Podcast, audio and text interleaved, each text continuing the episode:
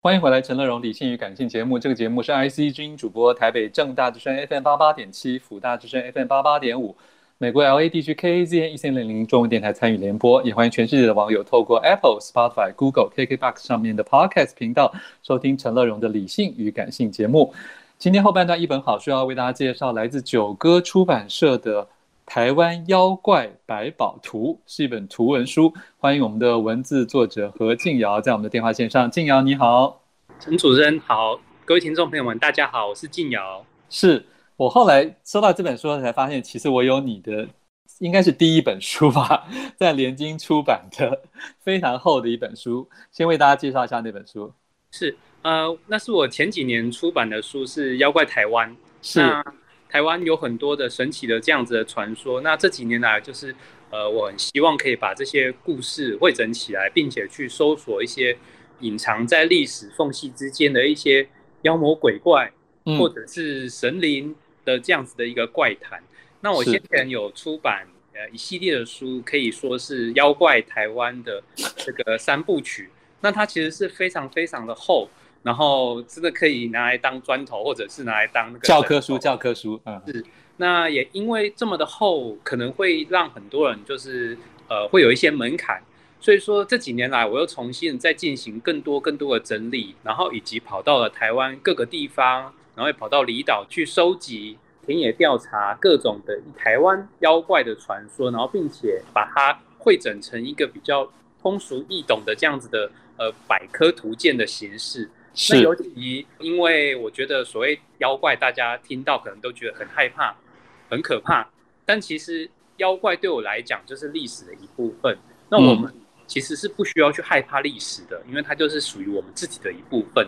所以我们希望可以让这个妖怪、鬼怪有一个亲近人的这样子的一个机会。所以在这一本书里面呢，我就跟插画家于农老师一起合作，去创作了。很多很多的台湾妖怪的造型。那于龙老师他这几年来也跟着我，就是东南西北的跑到很多台湾的一些，比如说妖怪的景点啊，去看这个妖怪的石头它长什么样子，然后去采访这个耆老，然后去了解哎这个传说是怎么样子的一个变化。那再由于龙老师绘画成一个比较通俗、比较可爱，然后呃并且是非常神秘感十足的这样子的妖怪图像。然后让大家可以去认识。是，我想书中其实这个静瑶也提到了，说你自己也胆子不是很大，其实你也会怕这些妖魔鬼怪，所以你还蛮感谢于农画出来的，基本上是比较比较轻松的，比较轻亲切的，对，比较一个童趣感这样子。呃，因为我们认为就是可能大家看到很多鬼怪的书都会很害怕，那。但是也有一些可能害怕鬼怪，但是可能却想要去了解这些故事的人，那我们就想说，可以提供这样的机会。然后，并且我本身其实也是一个蛮胆小的人，那我我觉得我从小就是很害怕鬼片，然后了解看到这个鬼怪这个漫画书就会非常的惊吓。但是也很奇怪，就是我现在正在进行这个研究，那我觉得这是一个好像是一个这样的心理，就是因为害怕。所以我才想要去了解为什么我会害怕。了解。有时候，有时候抗拒这些恐怖的事情，并不会真的去让你去可以不再害怕。有时候直接去面对它，去理解它，这样子的恐惧也许就会烟消云散。那我觉得我就是想要保持一个理解的心情去了解，哎，这些故事的背后到底隐藏了什么样子的意义？那它可能跟我有之间有什么样的关联？那我觉得。妖怪，或者是台湾的这个传统文化、这个历史所变化出来的一种很有趣的这样子传说。嗯哼，呃，何敬尧其实是正统文学院出身的啊，是台大外文系跟清大台文所。那所以同样你在研究台湾这些所有各种野史传说的这些妖怪精灵的故事里面，你有的时候也会想要从你的过去西洋文学或西洋的文化的资料中。去做一些比对嘛？虽然在你书中好像没有出现。呃，是啊、呃，其实这样子的过程，其实在我早期的研究是有有的，有，有是有的，没有错的。因为比如说像呃，可能大家都了解到魔戒，那魔戒，嗯嗯，托尔金非常非常有名。那托尔金他之所以可以创造出很厉害的小说《魔戒》，其实是因为他很有这个中古欧洲的这个历史的这个知识的底蕴，然后他去研究这个欧洲的这个古代的史诗 Beowulf，就是英雄屠龙的这样子的神话。那我以前是有试图的，就是哎，想要去了解台湾是不是有一些屠龙啊，或者是杀妖怪这样子的传说。那当然，这个是一个比较文学的一个看法。那在这一本《台湾妖怪百宝图》里面呢，呃，我们则是就是我跟于龙老师呢，则是一起去寻找一些，哎，台湾有哪些厉害的这个英雄人物去杀妖伏魔这样子的故事。说最有名的就是郑成功国姓爷。其实国姓爷他来到了台湾台南的时候呢，他基本上没有跑到其他地方去，就在台南这个地方。可是事实上，在台湾东南西北，其实都有郑成功杀妖除魔这样的传说。这其实是一种以前的汉文化这样子一个传统的一个故事的一个类型，就像是我们现在演电影。电影如果说你找了一个非常厉害的这个大明星来，哦，这个故事。可能就会让大家想要去看这个电影。那同样的，以前的人们在讲这些有趣的传说的时候呢，他们其实也是想要请一些明星阵容来助阵嘛，来要依托依托一些古人的。对对对，所以郑成功就这样子被呃放到很多的这样子的杀妖除魔的故事。可是如果说深入去探讨的话，你就会发现，哎，这些故事的背后其实是隐藏了台湾一些很厉害的历史，或者是一些不为人知的历史。举例来说，比如说在新北市有一个地名叫做莺歌，嗯嗯，大家有去过这个地方，然后也对莺歌的这个陶瓷文化非常的感兴趣。那莺歌这个地名其实是源自于以前在当地有一个妖怪叫做莺歌，然后莺歌是一种妖鸟，那大家想象这是一种类似老鹰的这样子的一个妖怪，然后以前的人会说鹰哥。那据说呢，当初就是郑成功来到这个地方，发现了鹰哥鸟。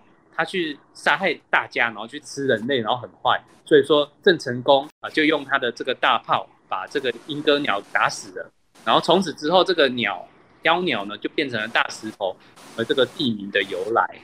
但是呃如果说深入去探讨英歌这个地方的一些地理啊，还有这些族群的变化，就会发现一个很有趣的一个事情，就是说其实以前这个地方是塞夏族人他们居住的一个地方。但是呢，当呃，就是郑成功那个时代，就是十七世纪、十八世纪，大量的汉人来到了这个北部的时候，其实汉人跟原住民之间就会产生一些摩擦，我们现在叫做原汉冲突。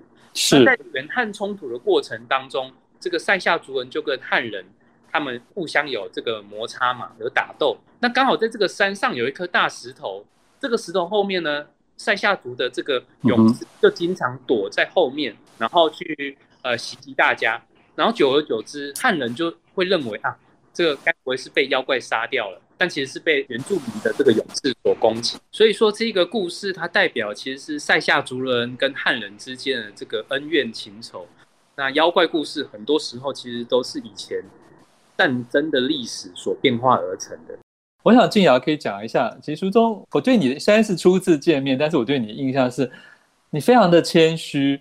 非常的有礼貌，你对于你合作过的，不管是曾经的工作室的伙伴，或是你曾经请益过的人，甚至帮你加持的日本专家等等，你都巨细靡遗的都会提到他们，然后都会用一种很平稳的、很好的一个方式来呈现。所以我觉得你应该是个很好的人吧？呃，应该是这个样子。我希望做一个好人这样子。是是是，好。所以在这个。这个寻妖访怪的路程当中啊，过去台湾的通俗的文化里面，有时候也会借用一些故事，对不对？像什么什么人面鱼啦、红衣小女孩，这是已经拍成了影视，所以大家很熟悉。那可是这里面也有太多还没有被影视工业发现的，但是这些年你其实试着透过一些其他的跨界方法，想要比较娱乐性的把它们推出去，对吗？呃，是的，没有错。那这几年来，就是我有跟手游的团队、呃，桌游的团队以及呃剧音乐剧的团队，对，是是是，那就是希望可以把妖怪的故事给传播过去。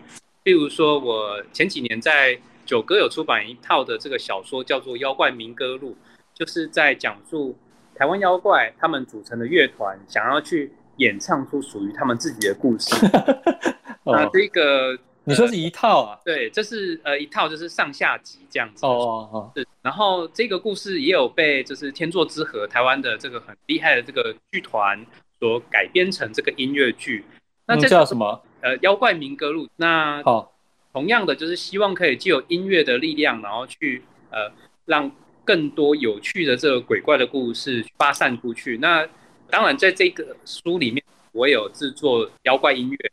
你有写歌？对，我有写歌，就是我跟音乐家老师、作曲家合作，OK，然后以去编写了林头姐的这个《Natal 曲》她的这样子的一个一首歌，然后希望也让这个很有名的女鬼故事，然后重新的在音乐乐谱里面，然后重新再活灵活现。林头姐是台湾耳熟能详的这个女鬼传说，那我在《台湾妖怪百宝图》里面呢，也有。去书写介绍这一个有趣的鬼魅故事，让大家了解到，其实这个鬼魅故事可能跟台湾的传统文化以及女性地位是有关的。那如果说我们现在重新去看它的话，也许我们会得到一些不同的启示。嗯哼，在这个书中，因为也我也很好奇，哪一些的原型已经变成了，譬如说手游或周游的角色，可以请这个静瑶为大家介绍一下。呃，是，比如说，在我以前这个小说以及这一本书里面都有提到的很有趣的台湾妖怪，叫做蛇郎君。那蛇郎君讲的是一个蛇妖精跟人类相恋的这样子的一个故事。嗯，那这样子的故事其实原本它可能是从汉人清国那边传过来到台湾，但是后来呢，在台湾就进行了一些在地化，比如说台湾的排湾族就会吸。受这个故事，然后并且发展出一个独特的属于呃台湾族的这样蛇郎君的故事。嗯，像这样子的人蛇恋爱，或者是人跟妖怪的恋爱故事，在台湾其实是蛮常见的。那我自己比较喜欢的是有关于呃澎湖群岛的一个火鳄，就是一个鳄鱼跟人类之间呃恋爱的这样子的呃故事。那边是真的有鳄鱼吗？还是啊啊啊！不好意思，我这边讲错了，是人类跟龙。人类跟龙女恋爱的故事，但是人类因为这样子的恋爱触犯了天条，所以说就被龙王变成了一个鳄鱼。了解，所以是那个新郎变成了鳄鱼就对了。对对对，而且澎湖是真的有鳄鱼这样子的一个呃动物哦，但是不是现在，而是在史前。嗯、了解。一千五百万年前有一个史前巨鳄在那个地方，所以我自己我这样的考古，我自己觉得，哎，搞不好这样子的传说是跟史前的这个。巨鳄也许有一些很神秘的一些关联，有真的，也许可能就是远古的文明的一个神话记忆一一路流传下来。是的，没有错，我是这样子的猜想。那如果说大家可以去澎湖马公的这个化石馆的话，也会看到当地所挖掘出来这个澎湖的史前巨鳄的化石，然后可以去想象，哎，这个传说是怎么跟。这个龙女啊，然后火鳄啊，这样的故事连接在一起。哦，靖尧，因为你书中也访谈很多耆老，包括也有些学术界的先进给你一些提点啊，所以你也才开始就勤快的这个 去填跳。那你你走访了这么多地方，要不要跟大家讲一下？你觉得现在还看得到？因为有的时候我们看已经看不到什么东西了嘛，因为都是传说。那你觉得比较可以看得到东西的，有可以称之为是景点的，介绍给大家吗？呃，是的，那我来自台中的南屯，那台中南屯有一个很神奇的一个幻兽传说，我自己本身非常喜欢这个传说，就是黄金穿山甲的传说。黄金穿山甲，南屯人，我们台中南屯人会相信，在地底下，我们这个地底下有一只黄金的穿山甲，它居住在这个地方。那它平常都在睡觉，然后它如果说我们可以在端午节的时候把它吵醒的话呢，这个黄金穿山甲就会把它的魔力给散发出去，让。大家得到这个魔力之后，这个地方就是我们南南屯这个地方呢，就会这个稻田丰收，然后嗯嗯，呃，学生都会考考公民都会非常的好。那因为这样子的一个传说，所以说我们甚至有发展出一个请插家正拉力的这样子的一个木屐节。那请插家就是穿着木屐，正拉力呢，拉力就是穿山甲给吵醒的意思。所以说每端午节的时候呢。我们南屯就会举办一个南屯木屐端午节这样子，然后呢，呃，前几年甚至还有这个千人踩木屐的这个金氏记录。哦，真的？非常的有趣。那如果说大家在端午节来的时候，可以一起来穿木屐来跟我们同乐，一起把这个很神奇的幻兽给吵醒，让他的魔力可以传达到四方。OK，我后面要请教一个书中没有讲，但是我想考一下何静瑶，就是说我们这些年不是常常说，比如某公司某产业是什么护国神山吗？我想知道，在这个本土的传说里，到底有没有什么东西是很保护台湾的？呃，是的，很保护台湾的这样子的妖怪的故事呢，其实，呃，我自己会想到的其实是水鬼。水鬼？对对对，水鬼。虽然书中有写吗？书中有写到，但是我没有提到这一点。就是水鬼，我们现在你只我们只有听说抓交替而已啊。对对，我们都会想要抓交替，但是水鬼也不是只有一位而已。如果说有一位水鬼，他非常的善良，然后并且不会去抓人，然后不会害人的话，那传说这样子的水鬼，如果说你做善事做了三年，做了很久很久，他累积了功德值之后，他就会晋升成为城隍爷。所以说，台湾有个俗话叫做“追鬼变霞红”，就是水鬼呢变成城隍爷。那城隍爷呢，可以我们可以把它当成就是阴间，阴间也有县市，然后这个县长，阴间的县长就是城隍爷。所以说，如果说水鬼他可以做得很好的话呢，他就可以变成城隍爷，然后并且保佑这个地方。那我觉得，呃，这也是一种所谓的好心的鬼怪，然后变成这个善良的神灵的一个很有趣的故事。了解，但是你在这篇文章里有提到，有一个耆老其实就告诉你，他当初曾经在就是水中拯救了一名溺水的女婴，后来水鬼入梦向他抗议。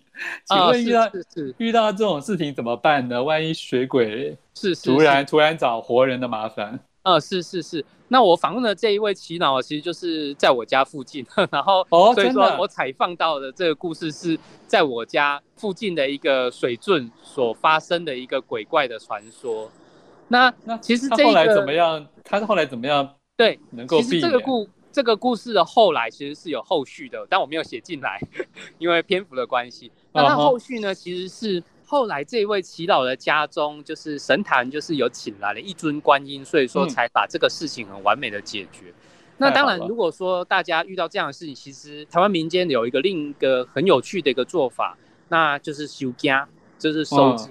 那也许大家会认为这是比较可能是怪异乱神或者是迷信，但是对我们来讲，其实这样子的传统的这样子的与神明之间的这样子的交流，其实是一种心理治疗。